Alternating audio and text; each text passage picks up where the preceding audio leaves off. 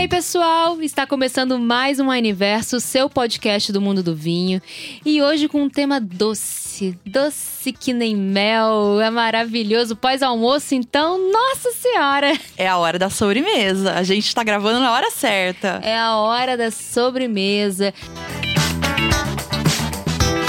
E assim, já diziam que vinhos, né, como vinhos do Porto, vinhos fortificados, mais licorosos, são uma sobremesa. É, ou ele é para abrir o apetite antes do almoço, ou ele serve de sobremesa, um cálicezinho pós-almoço. Isso aí eu escutei a vida inteira. Meu avô fez muito isso. Ele tomava muito licor, ou um pouquinho antes, ou um pouquinho, ou depois, né? Ou os Ah, dois. Ou os dois. Agora, uma coisa que não. que a gente tem que falar que dá sim pra fazer é harmonizar sobremesa com vinho. Ah, dá pra fazer, dá pra fazer muito bem, com sucesso, pessoal. A gente tem aí uma variedade grande de vinhos doces, então a gente tem sempre que pensar na hora da harmonização que a gente precisa de acidez. Essa acidez ela vai estar presente no vinho principalmente. É ela que vai, é, vamos dizer assim, refrescar seu paladar, que vai ajudar o vinho não ser enjoativo, não ser pesado, não ser cansativo na boca. Então a gente pensa sempre num vinho que tem uma doçura um pouco maior do que o doce que a gente vai harmonizar. Porque é isso, né? É de suma importância a gente prestar atenção na estrutura do prato e na estrutura do vinho. É claro que no final das contas você vai fazer a combinação que melhor te agradar. A gente sempre fala isso. Tem gente que. é, eu não consigo, por exemplo, harmonizar chocolate com Malbec igual muitas pessoas adoram fazer. Eu não consigo. Pra mim, as coisas se atropelam. Mas tem gente que ama. O importante é amar e gostar e não perder nem o chocolate nem o vinho, né? Conseguir fazer dali um terceiro sabor mais interessante. Mas no geral, no princípio, no princípio da harmonização, a gente tem uma orientação. A gente orienta sempre trazer um vinho que tem uma doçura superior à sobremesa, ao prato doce que você está preparando. Por quê? Porque o açúcar ele tem uma densidade muito grande, ele preenche muito o paladar. Então a doçura ela vai ser algo muito perceptível. Um doce, né, uma sobremesa, é, não é um gosto que sai logo da boca. É um gosto que permanece, porque o açúcar ele tem esse poder de essa é, é, esse peso no palato. Então, quando você vai trazer um vinho, você precisa que esse vinho acompanhe o peso que o açúcar da sobremesa tem no paladar. Senão, o que, que pode acontecer? Pode dar uma sensação de amargor na boca. Você vai perder a percepção da acidez que o vinho tem quando o açúcar da sobremesa é muito alta. Você perde a percepção de acidez do vinho, você perde a percepção de doçura, você perde a percepção de. é, ele, ele gera até um amargor pra você naquela combinação. É tipo trazer suco de laranja pra um bolo de chocolate. Fica acho- difícil. Eu- Se alguém já teve a infeliz possibilidade, fez isso em algum momento, trouxe um suquinho de laranja que tem doçura, que tem acidez, para um bolo de chocolate com calda de chocolate, você vê que você perde totalmente o suco. Então, no vinho acontece a mesmíssima coisa. E aqui a gente tá falando que a gente. Normalmente a gente fala que a gente tem três estilos de harmonizações diferentes. Então a gente pode harmonizar por similaridade, que nem a Tami tava falando, doce com doce, e pegar ali nas nuances de cada vinho o que a gente vai ter na sobremesa. A gente pode harmonizar por contraste e por regionalidade. Então vamos começar pela similaridade, né, Tami? Falar primeiro do que é doce com doce e que pode se combinar muito bem. É, aí a gente pode trazer é, assim, uma similaridade muito interessante é você pegar um vinho do Porto com um brownie, por exemplo. Um chocolate. É, um chocolate. E se Porto for um townezinho, você consegue trazer até um chocolate com mais com amêndoas, né? Ou um brownie com amêndoas, nozes. com nozes. Vai ficar muito bom. Agora, se você traz um Porto Ruby, que vai trazer uma característica das notas de frutas vermelhas mais ressaltadas, o seu brownie pode ser de chocolate, mas com frutas vermelhas, tipo um brownie de, com- de chocolate com framboesa, que é muito tradicional mesmo. Pode ter uma calda de framboesa. uma calda de framboesa, vai assim acompanhar muito bem, porque o, o Porto ele vai ter o peso E, né, para conseguir acompanhar um brownie, para conseguir acompanhar um chocolate. Pensei até num bombom licoroso aqui com Nossa. cereja, fica delicioso. Pra mim, perfeito. Vai, vai funcionar super bem, assim. A gente pode pensar também nas sobremesas que a gente pode chamar de mais neutras. Por exemplo, um pudim, Um pudim. um pastel de nata, um pastel de Belém. delícia. Delicioso. aí a gente já vai até pra regionalidade, mas calma aí. A gente pode pensar, por exemplo, num espumante mais adocicado, seja ele elaborado pela Moscatel ou elaborado também por alguma outra uva no método Asti. Ótimo. E eu gosto muito, por exemplo, quando a gente vai pro um, um moscatel, né, no, no método Asti, assim, quando eu trago para bolos, principalmente bolos de casamento, que a massa é Hum. branca e os recheios eles variam muito de forma mais cítricas. É um recheio de damasco, é um recheio de abacaxi, um maracujá, alguma coisa mais presente nessa forma.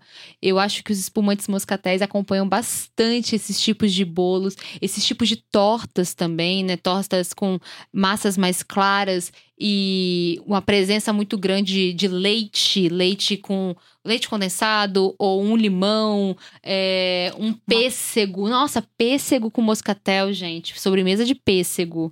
Uma torta de moscatel. limão. Fica É uma delícia. É fantástico, é fantástico.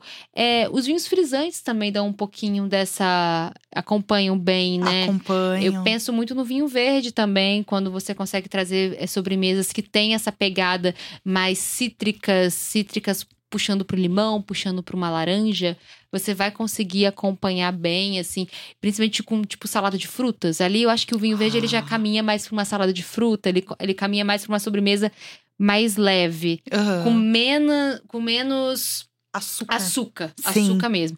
Agora, se eu pego uma sobremesa muito pesada nessa percepção de açúcar, eu já prefiro caminhar para um, pra um, pra vinhos mais doces mesmo. Mais licorosos, que nem um colheita tardia, de Colheita repente. tardia, funciona bem. A gente tem nosso Las Perdices nas lojas, Late Harvest, que é espetacular. A gente tem um Caliptra também, Late Harvest, que vocês podem encontrar em algumas lojas.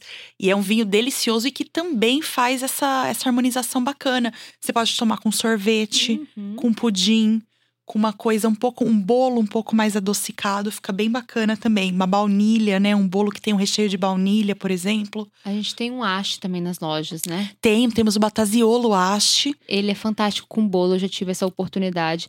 É, tem gente que fala, ah, não gosto de espumante de moscatel, é muito doce.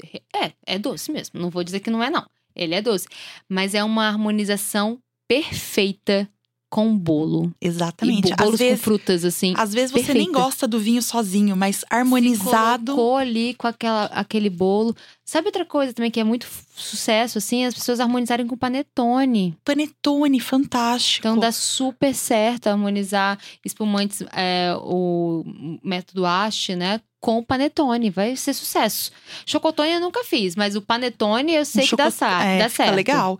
E também a gente tem o balá de moscatel. Nossa, Que o também balade, tá espumante fantástico. fantástico. Ótimo com sobremesas. Sobremesas cítricas e tropicais. Pensa no cítrico tropical, porque ele tá bem na pegada de fruta tropical. Tá lindo. E aí, eu posso trazer um pouco mais, uma coisa um pouco mais polêmica. Hum. Uma harmonização por contraste, por exemplo. Uhum. Se a gente pensa num vinho que é uma colheita tardia, ou num vinho botritizado, por exemplo.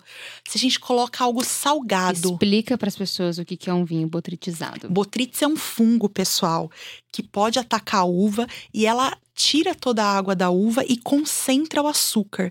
Então a gente vai ter uma produção muito menor, muito mais restrita, a gente vai precisar de muito mais uvas para elaborar uma garrafa.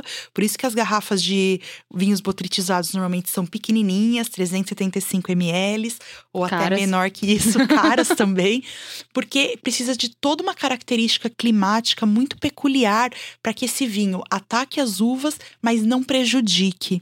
Que seja um ataque, é, vamos dizer assim, proveitoso, para que essas uvas ainda possam ser utilizadas e elaborar esse vinho que é tão nobre. É um fungo conhecido como podridão nobre. Ótimo. E aí a gente pode pegar esses vinhos de colheita tardia, esses vinhos de botrytis, até mesmo um espumante adocicado, um moscatel, um haste, e, por exemplo, comer com queijo gorgonzola.